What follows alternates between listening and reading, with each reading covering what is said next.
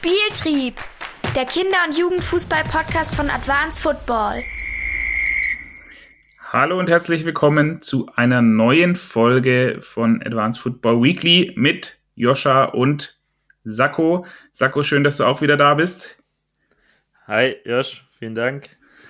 Bevor wir reingehen in unsere Themen, gibt es ein, zwei Sachen, die wir gerne vorab noch loswerden möchten. Ähm, und zwar ist der erste Teil, gab's, es gab ein paar Rückmeldungen zu unserer letzten, letzten Episode äh, zum Thema Waffe, im Zweifel extrem. Und es wurde an uns herangetragen, dass, dass wir doch im Kinderbereich vor allem überlegen sollten, ob wir nicht den Begriff Waffe rausstreichen sollten aus unserem Wortschatz, da der ein bisschen negativ ähm, belegt ist. Was wir hiermit auch gerne machen, wir versuchen ab sofort von, von Stärken oder von äh, Superkräften zu sprechen. Vielleicht ist das eine passendere Bezeichnung für, für, äh, für Kinder und für Spieler oder Spielerinnen, die, die irgendwas sehr gut können. Und das Zweite war, und Sakko, da hätte ich auch direkt eine Frage an dich, kann denn eigentlich auch eine Persönlichkeit eine Waffe sein? Und wenn ja, inwiefern? Wir beide hatten uns da ja ausgetauscht und sind da zu einem ähnlichen, äh, ja, zu, einem, zu einer ähnlichen Meinung gekommen. Wie siehst du das denn? Ja, ich fand auch unser, unser Gespräch dazu recht aufschlussreich, weil ja die Frage war, welche Form von Persönlichkeit also würden wir als Stärke bezeichnen in diesem Fußballkontext. Äh, und das, was man ja so kennt, ist irgendwie der, der extrovertierte Spieler, ähm, der, der ähm, ein Leader ist, der, der laut ist, die anderen mitzieht, äh, sie motiviert oder so ein lustiger Vogel ist, ähm, der für eine gute Atmosphäre sorgt in der, in der Runde. Heißt, irgendwie war für uns dann ja die, Erkenntnis zu sagen, wenn wir die Persönlichkeit als Stärke deklarieren, als Superkraft, dann ist sie in der Regel extrovertiert. Ähm, sonst fällt sie in dieser Mannschaftssport vermutlich zu wenig auf, um als Stärke auch ähm, gekennzeichnet sein zu können. Mhm. Ich, ich habe ja dann, äh, oder ich habe mir vorgestellt zumindest, wie das wohl ist, wenn man jetzt einen sehr extrovertierten U17, U19-Spieler hat, der bei den Profis mittrainiert, weiß nicht, bei den Bayern zum Beispiel, und dann da im, im Kader ist und dann dieselben erfährt zum ersten Mal und halt so wahnsinnig gut mit Menschen kann äh, und von seiner Persönlichkeit so extrovertiert ist, dass er halt sofort mit allen dicke ist und ein, ein Joke oder einen Witz nach dem anderen reißt. Ähm, ob das dann tatsächlich reicht, sozusagen ein sehr, sehr guter Vertriebler für sich selbst zu sein, ähm, um dann auf dem Platz über die eine oder andere Schwäche sozusagen hinweg zu, äh, zu, zu gehen fraglich. Wäre aber tatsächlich mal interessant, ob es das nicht tatsächlich gab. Einfach ein Jugendspieler, der einem Trainer, einem erste Mannschaft-Trainer, jetzt egal, ob es im, im Profi-Kontext ist oder da oder darunter, ähm, ob es das gab, der sich einfach so gut verkauft hat und so witzig war und so ja, sympathisch, dass er ab sofort gesagt hat, nee, komm, jetzt, äh, jetzt behalte ich den sozusagen bei mir. Tatsächlich. Ähm, da hast du ja gesagt, Sako, äh, du glaubst nicht, dass es am Ende dann reicht. Tatsächlich zählt äh, die Bewertung auf dem, auf dem Platz und nicht unbedingt äh, die, die Persönlichkeit selbst dann. Ja, ich glaube, es kann äh, ein, äh, ein, Thema sein, das hilft. Ähm, also, um vielleicht über ein paar Sachen hinweg zu gucken, auch als Trainerteam, weil du sagst, hey, das ist aber einer, der, der ein Leader ist, der, der vorangeht. Und da kann es helfen mit Sicherheit. Aber ich glaube nicht, dass es, ähm, wenn du nicht kicken kannst, dass es dann reicht quasi, um auch den Sprung nach oben hin zu schaffen. Vielleicht äh, wirst du dadurch länger durch die Nachwuchsteams ähm, gezogen, auch wenn es vielleicht sportlich nicht reicht, aber du sagst, okay, das ist jemand, der das Team zusammenhält, dass du dann dadurch äh, länger im System bleibst, aber ich glaube, es hilft am Ende nicht, um die Übernahmewahrscheinlichkeit zu steigern in diesem Flaschenhals des Übertritts aus der Jugend dann in den Profikader, wo noch mehr von deiner Sorte sind in der Regel. Absolut. Zweites Thema, das ich gerne noch ansprechen möchte, bevor du zu deinem Thema kommst, Sakko, ist unsere Plattform. Und zwar haben wir in den letzten Wochen und Monaten, Monaten einiges äh, gemacht an Arbeit und äh, einiges an Zeit auch reingesteckt. Und es gibt ein paar Neuerungen. Alles in Gänze findet ihr auch nochmal in den, in den Show Notes, wenn euch das interessiert. Zum einen, wir haben jetzt wieder eine App, also sowohl für iOS als auch Android kann man sich die, äh, die Plattform auch einfach aufs Handy raufziehen, äh, kann sich Videos darunter laden, dann braucht man kein Datenvolumen, man kann sich ganze Trainingspläne erstellen und noch vieles mehr. Zweite Sache, die wir geändert haben, große Änderung in der Menüstruktur. Das bedeutet, man kann noch feiner seine, seine Inhalte auswählen. Man kann sich Trainingspläne über Wochen oder Monate rausziehen. also alles nochmal deutlich besser aufgedröselt. Es gibt Ernährungsvideos gemeinsam mit B42, ja, mit dem Andi und seinem Team, ebenfalls aus München. Ähm, wie ernährt man sich denn richtig als Sportler und Sportlerin? Und wir haben auch noch einen kleinen Take dazu gemacht, äh, vor allem für den Kinderbereich, wo wir es so ein bisschen nochmal aufgedröselt haben. Also auch da gibt's es nochmal was Neues. Und wer bei uns auf LinkedIn folgt, hat heute schon gesehen, wir arbeiten mit PSW Eindhoven und ihrer Coaching Academy zusammen.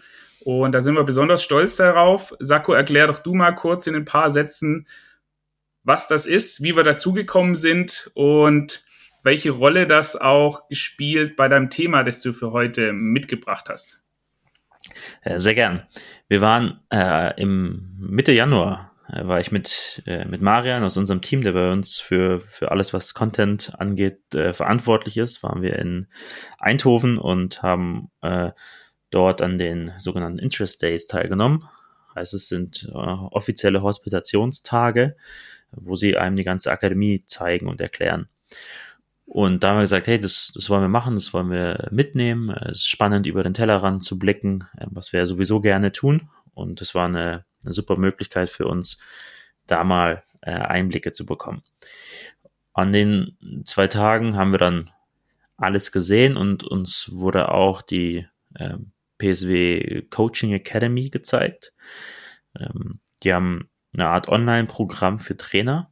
Interessant bei denen ist auch, dass es über den KNVB, also über den holländischen Fußballverband, dafür Punkte auf die Lizenzverlängerung gibt. Ähm, in Deutschland aktuell unvorstellbar, auf äh, sämtlichen Ebenen unvorstellbar.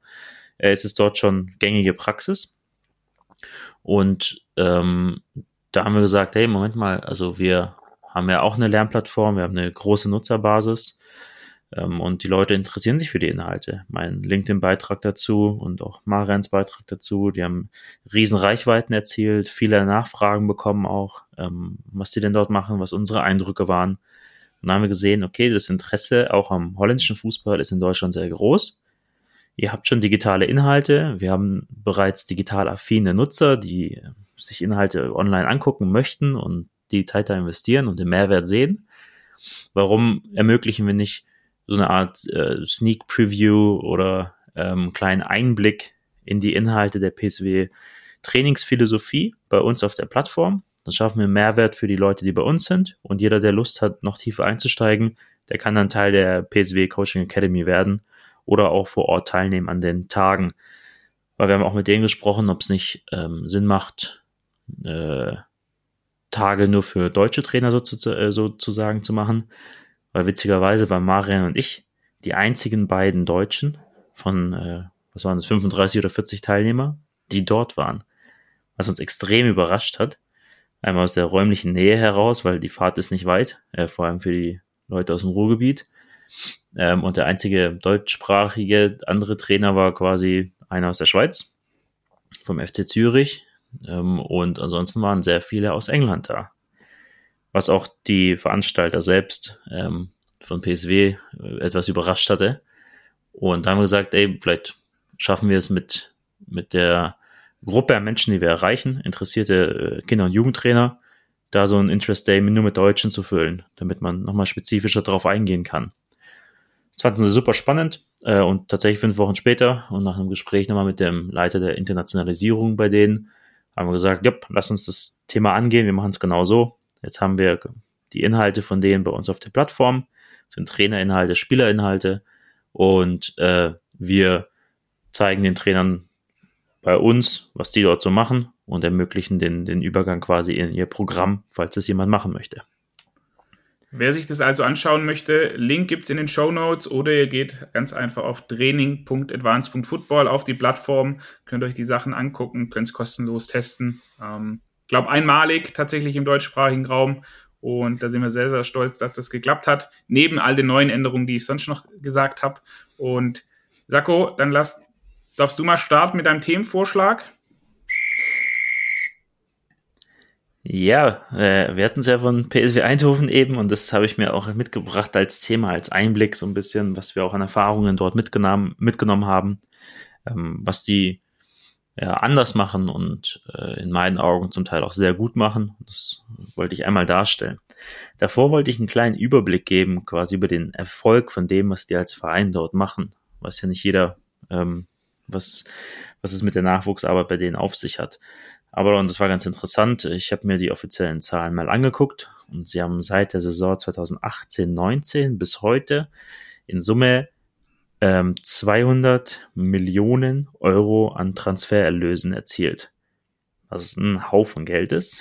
Ähm, dadurch davon einiges auch was auf die eigenen Nachwuchsspieler ähm, entfällt. Und das ist die zweite interessante Zahl. Ähm, da kenne ich den Erhebungszeitraum nicht genau, der war da nicht mit, mit angegeben. Kann sein, dass es Lifetime ist, also seit der Datenerfassung in diesem Zusammenhang, ähm, irgendwann aus den 2000er Jahren sein, ist der Gesamttransfererlös ihrer Nachwuchsspieler. Und das ist definiert als Spieler, die zwischen 15 und 21 Jahre mindestens für drei Jahre im Verein waren und trainiert und gespielt haben, was ich eine gute Definition von Nachwuchsspieler finde. Ähm, und da ist die Gesamttransfererlössumme bei 313 Millionen Euro von solchen Spielern. Und zum Vergleich, gleicher Erhebungszeitraum, Borussia Dortmund 250 Millionen. So, wenn man jetzt die Ausgangslage sich der Clubs ja anschaut, also mit der Power, die in Borussia Dortmund hat und der Größe auch der Liga und der Transfer, äh, TV-Einnahmen und, und alles, was damit einhergeht, schafft ein relativ kleiner Club im Verhältnis einfach da nochmal de deutlich höhere Transfererlöse. Dazu gab es von, von ihnen eigene Statistiken, die sie gezeigt hatten, dass sie Spielern in ihrer eigenen U18 sagen können, 80 Prozent von euch werden Profis. Profis bei denen war definiert quasi Vertragsspieler Vollzeit, erste oder zweite holländische Liga oder darüber hinaus. 80 Prozent des Kaders. Und das ist natürlich für sie dann auch im, ähm, in der Ansprache von äh, potenziellen Kandidaten für ihre Akademie ein super Argument. Ich möchte jetzt aber nochmal darauf eingehen, was sie tun und was sie vielleicht anders machen als Clubs, die man bisher kennt. Und ich glaube auch, einige der Sachen sind übertragbar für Vereine in Deutschland, unabhängig des Leistungsniveaus. Fangen wir an mit wahrscheinlich dem wichtigsten, weil es irgendwie die Ausrichtung und den Kompass ähm, definiert und das ist die Vision und Zielformulierung. Sie haben uns im Rahmen ähm, der Tage vor Ort gesagt, wir bilden Talente für die Top 10 Vereine in Europa aus. Das hatten sie für sich als Ziel formuliert. Und das finde ich super spannend, weil quasi die Zielformulierung eigentlich die eines klassischen Ausbildungsvereins auch ist und zu sagen, wir müssen keine Wettbewerbe gewinnen, das ist gar nicht das, was wir wollen. Aber wenn wir dafür sorgen, dass hier Spieler von uns zu den besten Vereinen gehen, dann werden wir im Umkehrschluss zwangsläufig äh, nationale Wettbewerbe gewinnen können, weil wir halt die besten Spieler haben, die wir dann weiterverkaufen. Und aktuell ähm, schaffen sie das eben ganz, ganz ordentlich, äh, wenn man sich die Zahlen so anguckt. Dann hatten sie auch ähm, Quoten für die eigene erste Mannschaft, also an äh, Spielern, die in der Startelf stehen sollen. Da hatten sie früher 30 Prozent formuliert, waren dann ähm, zwischenzeitlich aber schon bei 70 Prozent und haben dadurch ihr Ziel angepasst auf 50. 50 Prozent der äh, Spielminuten werden über Academy Graduates, also Spieler, die aus der eigenen Nachwuchsakademie hochkommen, in den Profikader gespielt. Ähm, dieses Ziel erfüllen sie momentan. Jetzt geht es für sie darum, quasi auf dem Level zu bleiben auch wenn es ab und zu mal durch den Verkauf von ein, zwei, drei Top-Spielern wieder drunter fällt, aber im Schnitt wollen sie das erreichen. Finde ich ebenfalls super ähm, und das kombinieren sie unter dem Slogan Creating Stars Together. Also das Ausbilden von Stars, aber zusammen und das zeigt nochmal diese Verbindung zwischen Profiabteilung und Nachwuchs, dass es eben kein separates System ist, wie es in den allermeisten Vereinen, selbst im Kreisliga-Verein, ist es, gibt es die Jugend und dann gibt es die erste Mannschaft. Ähm, und das kann schon nicht funktionieren, wenn man das so separat und isoliert voneinander betrachtete. Es braucht diese Verbindung und Vernetzung. Finde ich spannend. Auch eine, eines der Videos, das wir jetzt auf, auf unserer Plattform haben, ist auch so der Grundgedanke, wieso sie zum Beispiel coachen oder wie sie ihr Training aufbauen. Und da sprechen sie auch nochmal genau über dieses, die, diese Thematik, wie wir Topspieler oder warum wir Topspieler ausbilden möchten. Also wer sich da nochmal tiefer gehen mit äh, beschäftigen möchte, wir haben die Sachen auch alle untertitelt. Also wer dem Englischen äh, nicht mächtig ist, der kann sich das alles nochmal auf Deutsch auch angucken, wo es genau um diese Thematik geht. Creating Stars Together. Genau. So, und jetzt habe ich äh, noch äh, ein weiteres Thema und zwar haben sie ein Mentorship-Programm. Ähm, also sie arbeiten mit Mentoren. Uns wurde das folgendermaßen erklärt. Die Spieler ähm, dürfen sich ihre Mentoren selbstständig aussuchen. Das können andere Spieler sein, das können Trainer sein aus verschiedenen Jugendteams. Also der U12-Spieler darf sich als Mentor den U17-Trainer auswählen. Ähm, wenn sie nicht genau wissen, ähm, wie sie es machen sollen, dann bekommen sie quasi die Unterstützung bei der Auswahl. Und da heißt es, hey, ich glaube, es wäre für dich gut, wenn. Ja, so, und dadurch bilden sich diese Pärchen aus Mentor und Mentee, ähm, die dann zusammen an Themen arbeiten. Und es kann begleitet sein durch Trainer und es kann aber auch unbegleitet sein, indem die Spieler direkt miteinander machen. Zwei Beispiele dazu.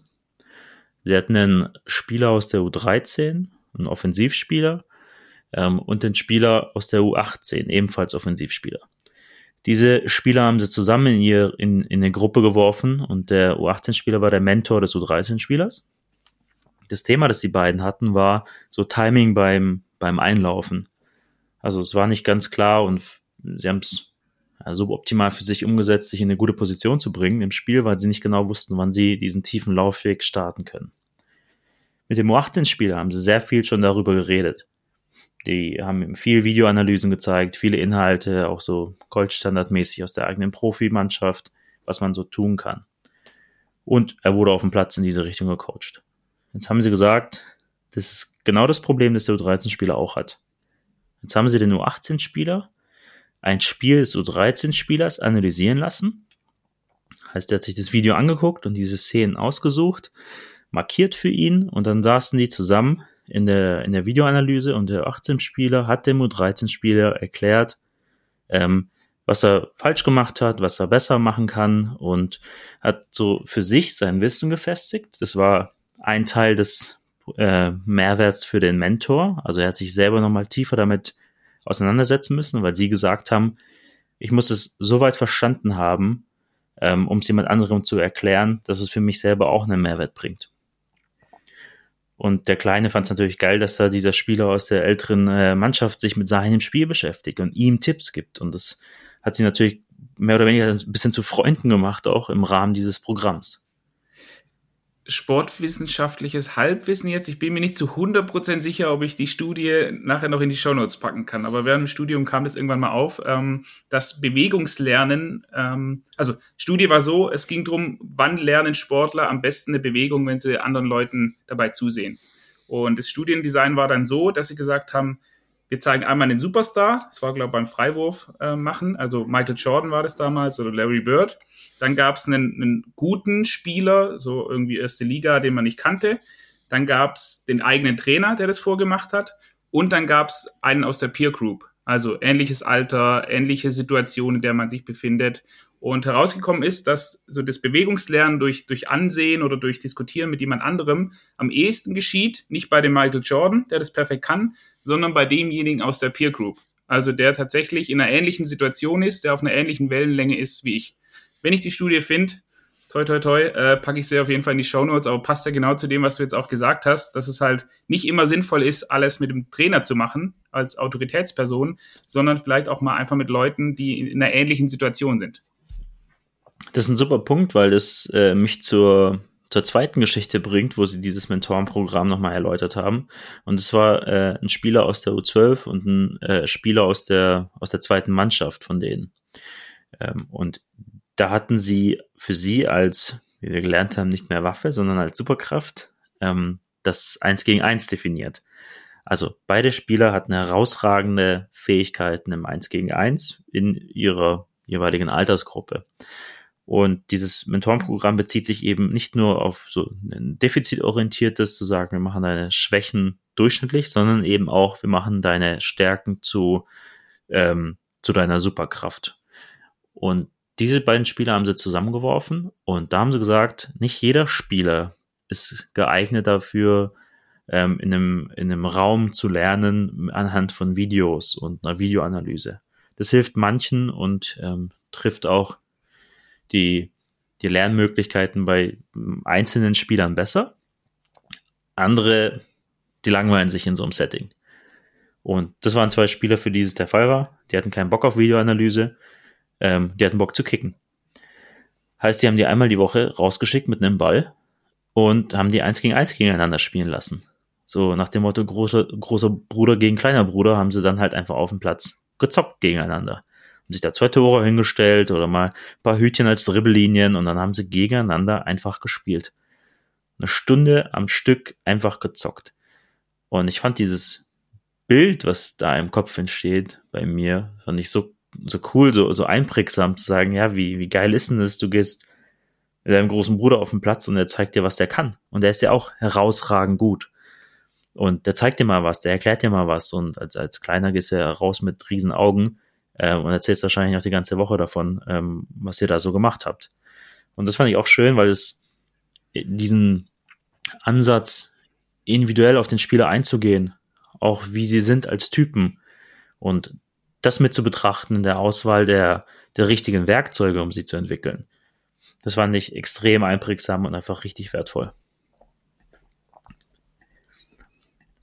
So, dann haben sie dazu, das ergänzt es so ein bisschen, ein äh, Pathway Book. Also wie so ein begleitendes Buch, das die Spieler beim Eintritt in die Nachwuchsakademie erhalten. Jeder Spieler bekommt es und er trägt da seine Ziele ein zum Beispiel. Also wo möchte er hin am Ende des Tages? Und dieses Buch ist schon darauf ausgelegt, dass die dann irgendwann in die, ähm, in die eigene Profimannschaft ähm, übertreten. Und du hast aber, und das finde ich ganz, ganz cool gelöst, so Wochenziele. Also es ist fast schon wie ein Tagebuch an der einen oder anderen Stelle, dass du ausfüllst, auch was du diese Woche machst, um deinem großen Ziel näher zu kommen. Und wie so Meilensteine auf dem Weg, die du erreichen kannst, ähm, um zu sagen, okay, ich muss bis zu einem gewissen Alter, vielleicht muss ich hier hinkommen und dafür mache ich diese Woche das. Also es ist extrem so actionable, also irgendwie umsetzbar im, im täglichen, äh, im täglichen Tun und auch im Erinnern daran, dass ich ja dieses große Ziel habe, aber das nicht, ich bin jetzt U10-Spieler, okay, heißt ich bin in zehn Jahren Profi, sondern dass es näher dran ist, auch das Feedback näher dran ist. Okay, was kann ich diese Woche tun, damit ich dieses, diesem großen Ziel etwas näher komme? Ist das, also wird das gemeinsam mit den Trainern erarbeitet, bearbeitet oder ist das rein für den Spieler, für sich selbst? Sie handhaben das ähm, relativ leger. Ähm, heißt, Trainer setzen sich manchmal mit den Spielern hin. Es gibt Spieler, die machen das gar nicht.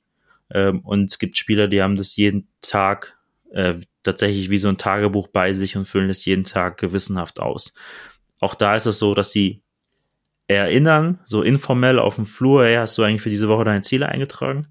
Ähm, aber das jetzt nicht hart kontrollieren, ob es gemacht wurde, weil sie auch hier wieder das nicht für Spieler verpflichten machen wollen, die eigentlich keine Lust darauf haben, ähm, sondern mehr so ein Schubser in die richtige Richtung. Gedanke, der mir gerade kommt, wieso ich das nochmal interessant finde, also neben dem Aspekt, dass ein Spieler sich mit seiner eigenen Trainingsleistung auseinandersetzen muss, ich muss mir als Trainer ja dann, wenn ich weiß, dass im Idealfall ein Spieler dieses, äh, dieses Journal hat oder dieses, äh, dieses Booklet, muss ich mir im Klaren sein, dass ich ihm jetzt im Feedbackgespräch, in dem ich ihm vielleicht raushauen will in der U14, nicht sagen kann, ja, also dein erster Kontakt oder irgendwie dein, weiß ich nicht, dein Verhalten im Training, das hat mir nicht gepasst, weil es gegebenenfalls sein kann, dass dieser Spieler genau an diesem Thema gearbeitet hat und ich auch im Laufe der Saison immer wieder Feedback dazu gegeben hat.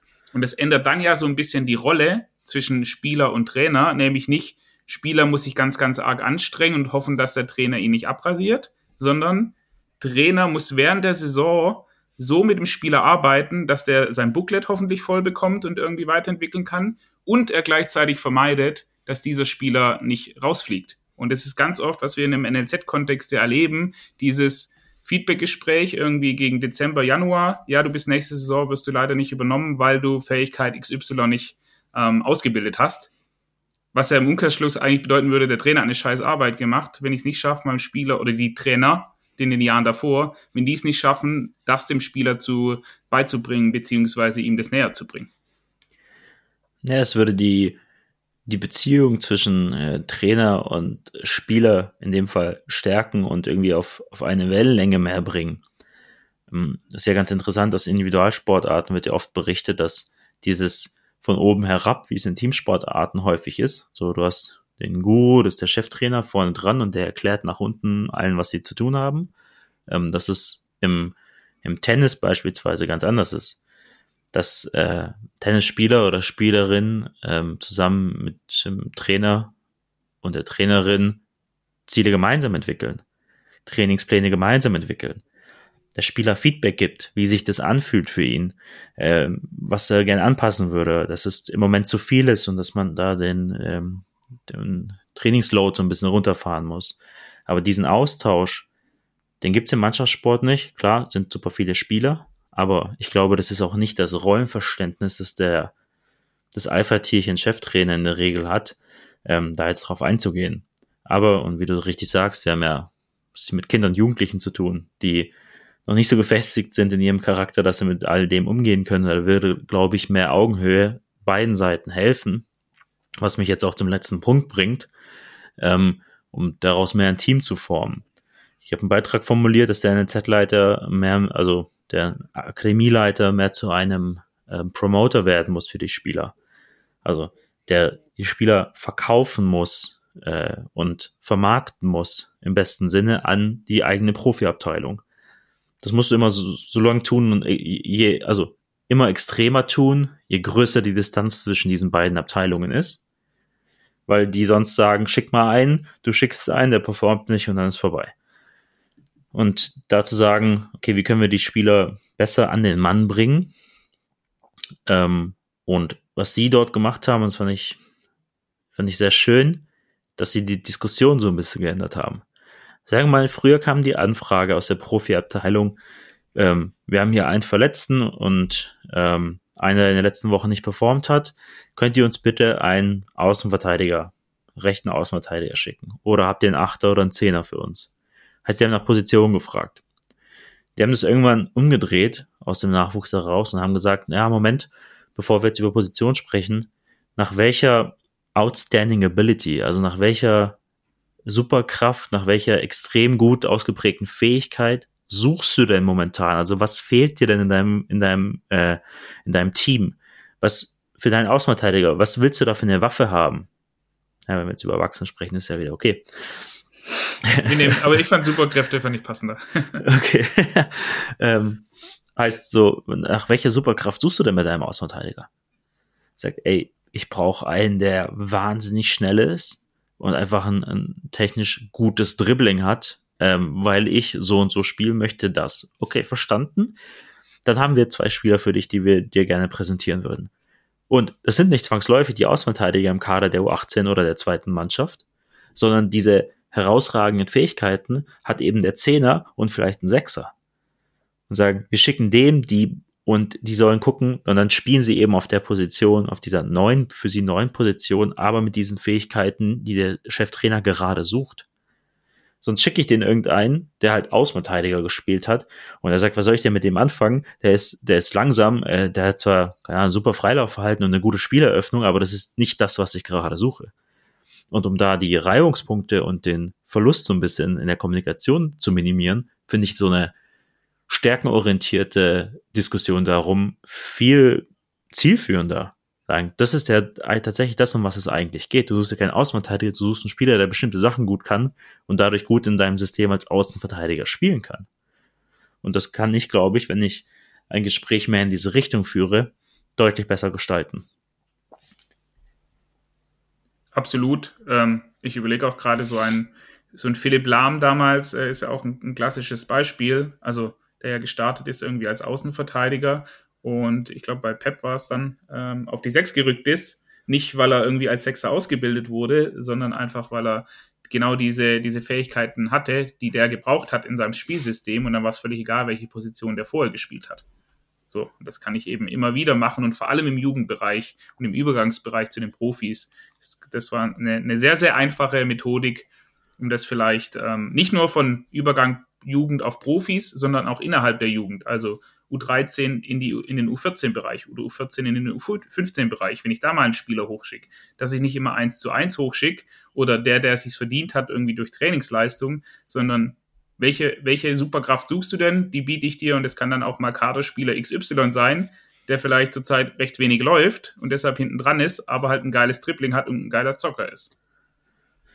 So ist es. Aber jetzt, wenn wir zum Thema, äh, also wir sprechen jetzt über, über Punkte aus dem Ausland, die wir jetzt woanders gesehen haben. Äh, du hast auch was in die Richtung mitgebracht, oder? Das habe ich und wie schon bei jedem Podcast bitte oder bei jeder Folge bisher gesagt, sprechen wir uns ja vorher nicht ab. Äh, witzigerweise ist es jetzt dieses Mal eine Auslandsfolge sozusagen. Ich habe zwei Sachen mitgebracht, nämlich drei Best Practice Beispiele aus dem Ausland, die mir in den letzten Wochen und Monaten ähm, ja, über den Weg gelaufen sind. Und ich möchte gerne anfangen in Slowenien. Ich habe mich nämlich mit einem Mitarbeiter, dem Matthias von der BBL, unterhalten, der da in der Trainerausbildung äh, tätig ist. Und der hatte mir erzählt, dass sich in Slowenien, relativ kleines Land und, und aber Fußball beziehungsweise vor allem auch Basketball verrückt, dass sich dort die Jahrgangstrainer in den jeweiligen Mannschaften, wahrscheinlich gibt es da nicht so krass viele, die treffen sich einmal im Jahr am Anfang oder am Anfang von der Saison und besprechen sie sich, was sie mit dem jeweiligen Jahrgang tun möchten, beziehungsweise wo sie gerne ihren Fokus drauf legen möchten. Das bedeutet, es gibt nicht irgendwelche ewig langen Ausbildungskurricula, äh, Curriculen, Curricula, ähm, in denen sie sich äh, verfangen, sondern die überlegen sich jedes Jahr aufs Neue, okay, was machen wir mit unserer U13, mit unserer U14, was machen wir mit unserer U15 oder unserer U16. Und das immer angepasst an die Bedürfnisse, die vielleicht im Laufe des Jahres irgendwie äh, aufgekommen sind, die packen sie nochmal neu drauf. Und finde ich einen super spannenden Ansatz, um nicht so festgefahren zu sein in, in so Schemata, sondern wirklich versuchen, wenn möglich, gucken, was braucht unser Jahrgang, was braucht unser Spieler vielleicht auch. Irgendwie, weiß nicht, haben wir eine WM vor der Tür, müssen wir wieder mehr Neuner im Fußball ausbilden und da eben eine Kurzfristigkeit reinzubringen und vor allem auch einen Austausch unter den jeweiligen Jahrgangstrainern. Fand ich einen sehr, sehr spannenden äh, Ansatz aus, aus Slowenien. Mein zweites Beispiel ist auch viral gegangen bei, bei LinkedIn. Ähm, und zwar gehen wir nach Norwegen. Da geht es um den Sport generell. Und es gibt so ein paar Punkte, wieso neben dem Fußball mit Haaland und, und ein paar anderen Größen gibt es ja sehr viele Sportarten, vor allem im, im Nordischen, also Biathlon, Langlauf etc., ähm, wo sie sehr gut sind. Und jetzt ist Norwegen ein sehr, sehr wohlhabendes Land und hat eine sehr, sehr gute Infrastruktur, was, was so Sportvereine angeht und auch was Bildungseinrichtungen angeht. Es gibt aber auch ein paar Tricks und Kniffe, die sie machen, die auch ohne große finanzielle Anstrengungen, weil das ja immer das äh, Hauptthema ist, ja, aber das kostet alles so viel Geld, ähm, dass sie umgesetzt haben. Und fünf Stück habe ich jetzt mal mitgebracht, die man auch in Deutschland ohne Probleme umsetzen könnte oder überall auf der Welt umsetzen könnte, immer mit dem Hintergedanken, dass es teilweise natürlich auch schon gemacht wird. Und zwar das erste, man darf während der Saison zu einem rivalisierenden Club wechseln. So, das bedeutet, ich möchte jetzt vom Verein XY zu meinem neuen Lieblingsverein wechseln. Dann ist es nicht so wie in Deutschland, im Fußball zumindest, dass ich entweder bis zum Winter warten muss oder im Sommer oder sogar noch schlimmer, ähm, innerhalb ähm, meiner, ja, innerhalb der Saison wechseln kann. Und das kann ich sogar auch zu einem rivalisierenden Club. Und das ist der zweite Punkt, nämlich neben dem Vereinswechsel innerhalb einer Saison kann ich auch zu einem Verein meiner Wahl als Spieler wechseln.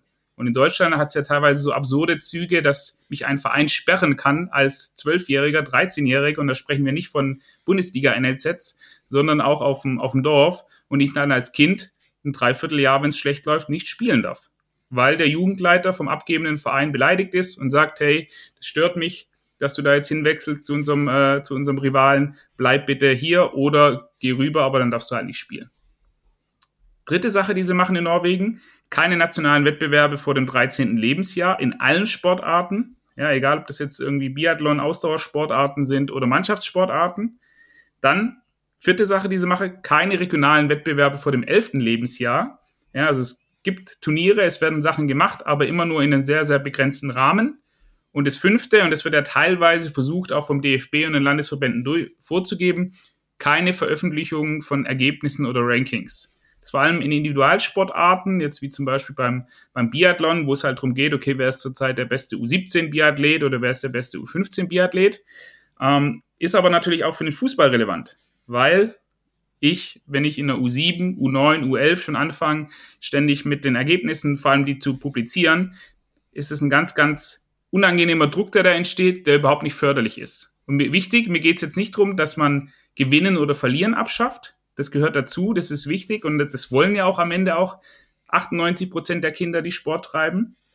Nur es geht nicht um die Veröffentlichung. Es muss nicht bei fußball.de stehen, dass wir 11-0 gegen den anderen Verein gewonnen haben. Wichtig ist einfach nur, okay, wie haben die Kinder in, innerhalb die, ihres Teams gespielt, innerhalb des Turniers und wie sind sie damit umgegangen? So, das muss niemand anderes wissen, außer die beteiligten Personen, sei es die Eltern, sei es die Spieler, sei es die Trainer. Weil das tun die Kinder sowieso, sie merken sich eh ihre Ergebnisse. Die merken sich sowieso, wie viele Tore sie geschossen haben. Da muss ich das nicht noch extra offiziell irgendwo machen. Ja, das ist ein, das ist ein Punkt, das, das finde ich ganz witzig, wenn man die WhatsApp-Stories durchguckt oder auch bei, äh, bei Instagram schaut oder was. Die, viele Trainer posten ja dann die, die Ergebnisse. Also es ist dann der, der Trainer bis zu einem gewissen Grad, der, der sich darüber profiliert und das irgendwie als Feedback nimmt, auch für seine eigene Leistung. Zu sagen, weil ich die so gut trainiert ha äh, habe, haben wir jetzt gewonnen, was ja in, in den meisten Fällen im Jugendfußball Quatsch ist. Das macht ja gar keinen Sinn, so zu denken. Diese Liga ist wild zusammengewürfelt. Ähm, also, wenn es da irgendwelche Staffeln gibt, die grob von der Leistungsstärke eingeteilt sind, häufig ist das ja aber schon ein Riesenproblem und jetzt gewinnt da eine Mannschaft, die aus weit entwickelten Spielern besteht. Und es kann sein, hohes Trainingsalter, die haben schon früher angefangen, das sind äh, fünf äh, Jungs oder Mädels, die schon ewig zusammen kicken und deswegen ist diese Mannschaft gut, nicht weil ich sie gut trainiert habe, äh, sondern weil da talentierte Spieler von vornherein drin waren. Jetzt schießen wir da einen Gegner 14-0 ab und dann ist es was, ich, äh, wenn ich so ein Ergebnis schon sehe, dann weiß ich doch, wie das Spiel aussah. So, du hast doch jetzt nicht gewonnen, weil ihr herausragend gut gespielt habt. Das, da, wenn äh, ich als FC Bayern München gegen Barcelona äh, 8-0 gewinne, dann kann ich sagen, okay, schau mal, weil es sind zwei Mannschaften auf dem, auf dem ähnlichen äh, Ausgangsniveau und wir haben jetzt uns so vorbereitet, dass wir in diesem Spiel zu diesem Ergebnis gekommen sind und das ist eine herausragende Leistung. Wenn wir jetzt aber zwei Mannschaften nehmen, äh, bei der einen äh, fehlt die Hälfte und ähm, sind Kids, die halt einfach zusammen ein bisschen Spaß haben äh, und dann kommt so eine leistungsorientierte Truppe, die zufällig in der gleichen Staffel ist und die schießt die ab, dann ist es einfach nur schade, dass es sowas gibt ähm, und hat keinem weitergeholfen. Und dann, wie du sagst, dieses Ergebnis dann auch noch zu haben und in der Tabelle dann auch ähm, Tordifferenz plus 14 stehen zu haben für dieses Spiel, äh, das ist halt das große Problem. Und ich kenne das noch von, äh, von den äh, Jugendfußballturnieren, ähm, jetzt auch mit Hoffenheim, wenn wir da unterwegs waren. Heißt, du kommst in der Regel dann mit vielen NLZ-Vereinen auf diese Turniere. Du fährst ja nicht mehr zum normalen Turnier, sondern da, wo du weißt, die Leistungsdichte ist hoch. Und jetzt hast du aber immer wieder regionale oder lokale Vereine, die mit eingeladen sind. Ganz oft ist es der, der Veranstalter selbst, der noch eine, eine Mannschaft stellt. Und jetzt ist es so, dass aus einer Gruppe von vier Teams, da sind drei NLZ-Vereine und ein lokaler Verein, der sich über eine Wildcard qualifiziert hat oder über ein Playoff-Turnier oder der, der Ausrichter. Und jetzt ist klar, dass diese Mannschaft von allen abgeschossen wird. Und zwar heftigst. Und was wir sehen, das ist in der Halle noch extremer als auf dem Feld, ist, dass dann der Spieler der Mannschaft, die ein Tor gemacht hat, in dem Fall dann ein LZ-Verein, ins Tor rennt, den Ball holt, zur Mittellinie rennt, den Ball auf den Mittelpunkt legt, äh, und sich dann sofort wieder in die eigene Hälfte stellt, weil es darum geht, in diesen zehn Minuten so viele Tore wie möglich zu schießen, weil klar ist, alle anderen Vereine, NZ-Vereine in dieser Gruppe schießen gegen die auch so viele Tore wie möglich. Äh, und jetzt ist das Ziel, diesen armen Verein so asozial abzuschießen, dass es für dein Torverhältnis nicht, nicht nachteilig ist, wenn du gegen die anderen NLZs dann unentschieden spielst und es knapp wird. Und das also sowas überhaupt als System aufzubauen, finde ich schon krank.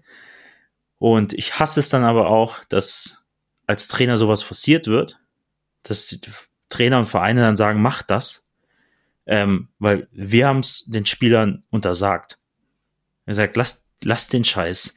Lass den den Ball, lass die in Ruhe den Ball holen und auf die Mittellinie legen. Wir, also wir demütigen die nicht dadurch, dass wir hier mit irgendeiner Auswahl kommen, äh, um von Kids aus 100 Kilometer Umkreis. Ja klar, dass wir gewinnen. Das hat doch nichts mit mir zu tun.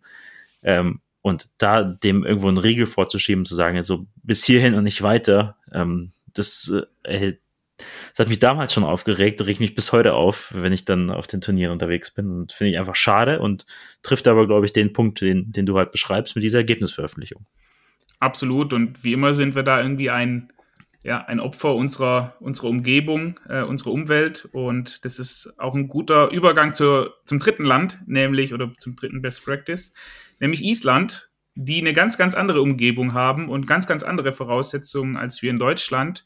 Und was es dort gibt und wieso wahrscheinlich auch die Wahrscheinlichkeit, dass die so viele gute Sportler haben in den unterschiedlichsten Sportarten, ähm, das liegt einfach daran, dass die das machen müssen. Also du kannst eben nicht das ganze Jahr über Fußball spielen in diesem Land, weil es halt im Winter sehr, sehr kalt ist und noch über den Winter hinaus.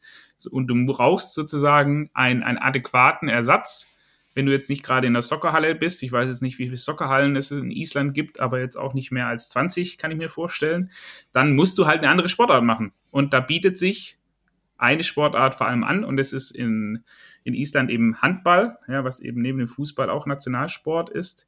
Denn du kannst deine Kinder dann guten Gewissens die Hälfte des Jahres oder das halbe Jahr oder vielleicht auch ein Vierteljahr zum Handball schicken, weil du genau weißt, das System lässt mir trotzdem noch die Möglichkeit, immer wieder auf den Fußball zu switchen. Weil ich eben nicht zu viele Spielerinnen und Spieler habe, die nur Fußball spielen, sondern weil das alle machen. Und der, der kein Handball spielt, der spielt dann vielleicht Basketball oder macht Skilanglauf oder macht Biathlon oder was auch immer.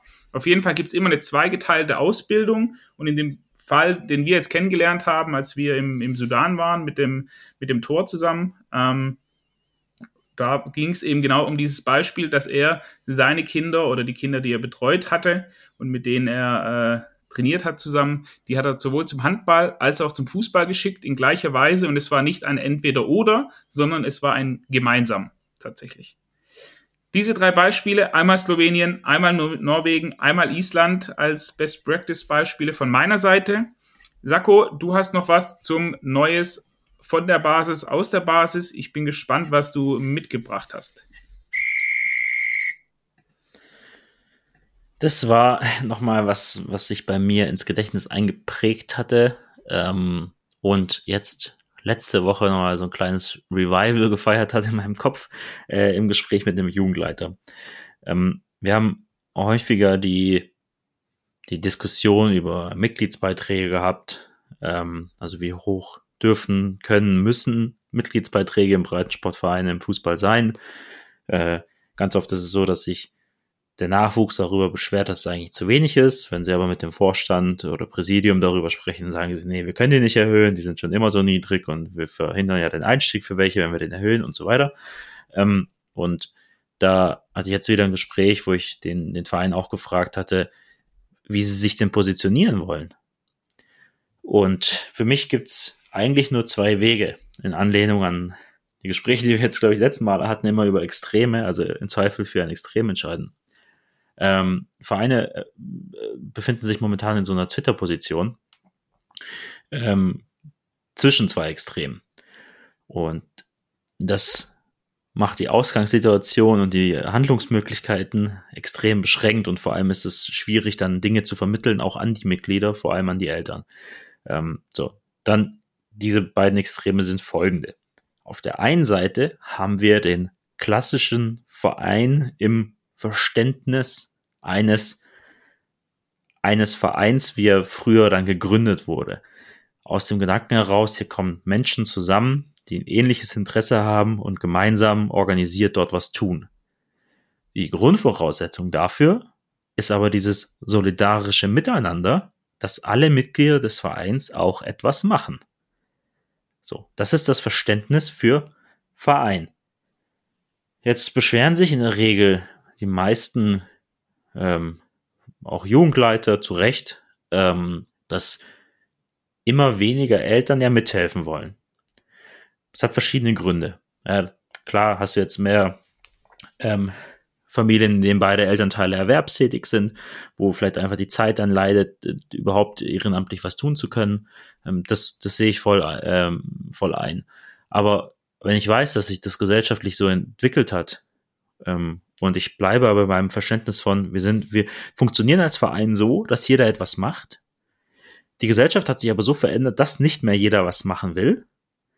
Und jetzt äh, sind wir irgendwie handlungsunfähig, weil wir zu wenig Leute haben, die was tun wollen. Ähm, und unser, unsere Systematik von Vereinen nicht mehr funktioniert ab dem Zeitpunkt.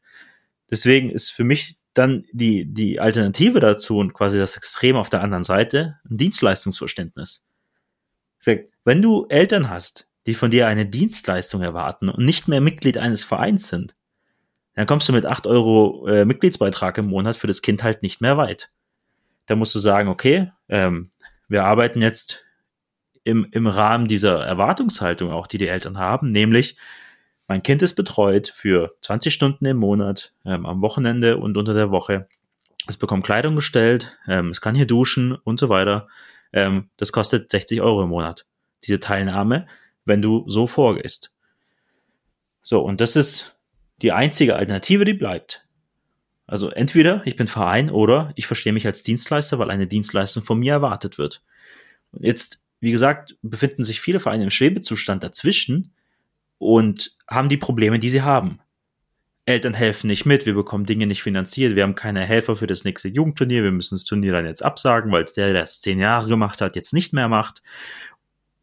Also ein riesen Rattenschwanz und für mich ist ein, ein großer Kern des Problems, dass die Ursache ist ein, ein, ein System, eine Organisation, die so strukturiert ist, wie sie nicht mehr passt zu der Erwartungshaltung und Bereitschaft der Mitglieder. Als Beispiel, wie man so einen Mittelweg gehen kann, fand ich etwas aus der Schweiz sehr schön. Es war ein Schweizer Verein, wo ich das erste Mal gesehen habe, dass sie dies so konsequent umgesetzt haben. Die sammeln am Anfang der Saison von allen Mitgliedern, also per, per Lastschrift, 200 Franken on top mit ein. Ja, also das ist wie ein Zusatzbeitrag zum normalen Mitgliedsbeitrag. An diese 200 in der Schweiz. äh, ich glaube nicht. Ähm, und wir haben jetzt also die, die 200 Franken von jedem Elternteil. Beziehungsweise von jeder Family, von jedem Kind sozusagen im Verhältnis. Und du musst mindestens vier Dienste leisten, die jeweils einen Gegenwert von 50 Franken haben im Laufe der Saison.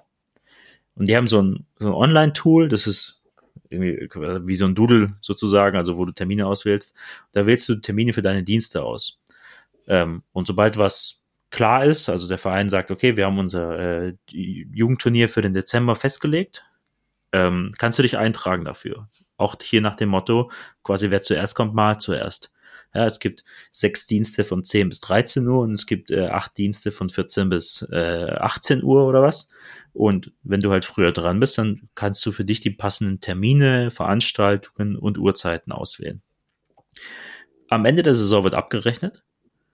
Ähm, wenn du nur zwei gemacht hast, dann bleiben 100 Franken beim Verein. Weil diese zwei Dienste, die du nicht gemacht hast, da musste sich der Verein darum kümmern, Ersatz für dich zu finden im Rahmen dieser solidarischen Leistung. Und der Ersatz macht es nicht für umsonst.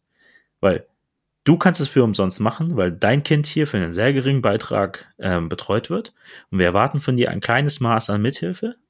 Wenn du es nicht machst, weil du keine Lust hast, ähm, weil dir das Geld dann nicht so wichtig ist, ähm, was ja auch okay ist. Ähm, aber dann brauchen wir das Geld, um jemanden zu bezahlen, der das macht, wofür du im Rahmen des Vereins eigentlich solidarisch Mithilfe leisten solltest.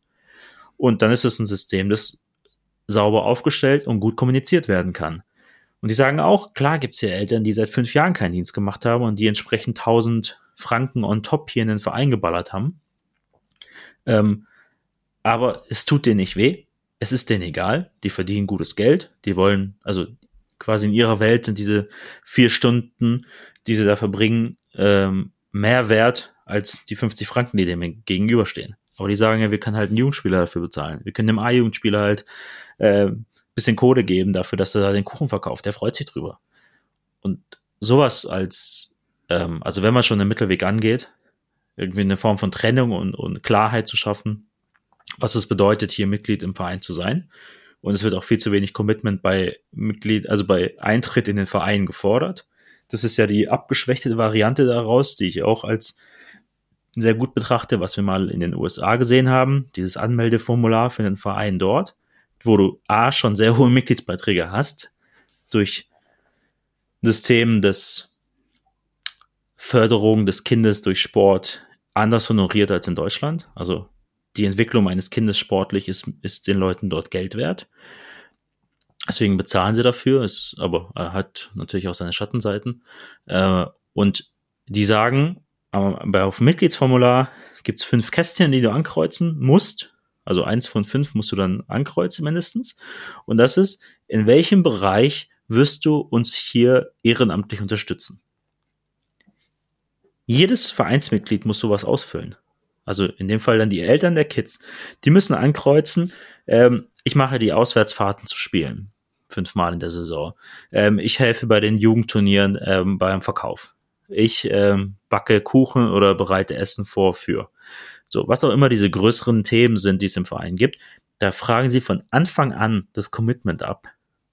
So, den großen Vorteil, den das hat, ist, ich muss als Trainer oder als Jugendleiter nicht mehr in die Elterngruppe reinschreiben, wer könnte sich vorstellen, in vier Wochen ähm, da morgens bei uns den Kuchen zu verkaufen. Und dann wundern sich immer alle, dass sich da niemand meldet oder wenn sich jemand meldet, die das diejenigen sind, die sowieso alles machen und ständig da sind. Heißt, ich habe eine Liste, ich bin E-Jugendtrainer, da sind 50 Kids drin, äh, 15 Kids drin. Ähm, heißt, ich habe 15 Mal von diesen Eltern das Commitment für etwas, was sie tun wollen. Jetzt gehe ich ganz gezielt auf sie zu. Hey, äh, liebe Sabine, Peter und Kai. Äh, ihr habt eingetragen, dass ihr hier beim Thema ähm, Kuchenverkauf mithelfen wollt. In sechs Wochen ähm, findet der Kuchenverkauf statt. Ihr müsst dann von 9 bis 13 Uhr da sein. Vielen Dank, dass ihr mithelft und euch dazu bereit erklärt. Weil sie haben gesagt, dass sie das tun. Ich muss nicht mehr nachfragen und betteln, sondern es war klar und ihre Einverständnis beim Eingang in den Verein haben sie gesagt, dass sie da helfen werden. Und das fordere ich nun ein. Und das macht die Kommunikation für mich als Trainer viel einfacher und gezielter. Ich spare mir Zeit, ich spare mir Kopfschmerzen, ich spare mir Diskussionen, weil auch klar ist, jeder muss was machen, weil jeder was angegeben hat. Und dann die Diskussionen auch nicht entstehen, dass ein paar sagen, ich muss hier immer alles machen, weil die nichts machen. Das löst sich ein bisschen auf. Und deswegen finde ich das ein super, eine super Methode, auch wieder, weil du es vorhin gesagt hast, das kostet kein Geld. Ich muss gucken, was, was die Satzung hergibt, ob ich da was ändern muss. Ähm, Ansonsten füge ich das mit ein. Ist ja nur eine Zusatzinformation, die ich, die ich, ähm, die ich einfordere. Und dann bekommt es der neue äh, Trainer, bekommt am Anfang der Saison eine Liste. Guck mal hier, das haben deine Eltern gesagt, das würden sie gern machen. Fertig. Fertig. oder, oder ist, das, du, ist das der Stichpunkt? du hast gerade nochmal angesetzt. Ähm, okay, aber äh, finde ich super spannend, haben wir schon ganz oft das Thema und ich glaube, es ist auch ein guter Cliffhanger für nächste Woche, denn es wird sich in diese Richtung, also wie man Vereine entwickelt und wie man als Trainer, aber auch als Jugendleiter den Verein weiterentwickelt, wird eine riesen Änderung geben nächste Woche. Können wir aber jetzt noch nicht sagen. Deshalb, Sakko, dir vielen Dank. Können wir, können wir den, den, den Slogan, den es hat, äh, können wir den schon sagen? Den darfst du sagen, ja. Okay. Und zwar wird das, aufgepasst, die größte digitale Ausbildungsoffensive im deutschen Nachwuchsfußball. Da können Sie alle gespannt sein. Das ist mein Wort. Sakko, vielen Dank für deine Zeit und bis zum nächsten Mal.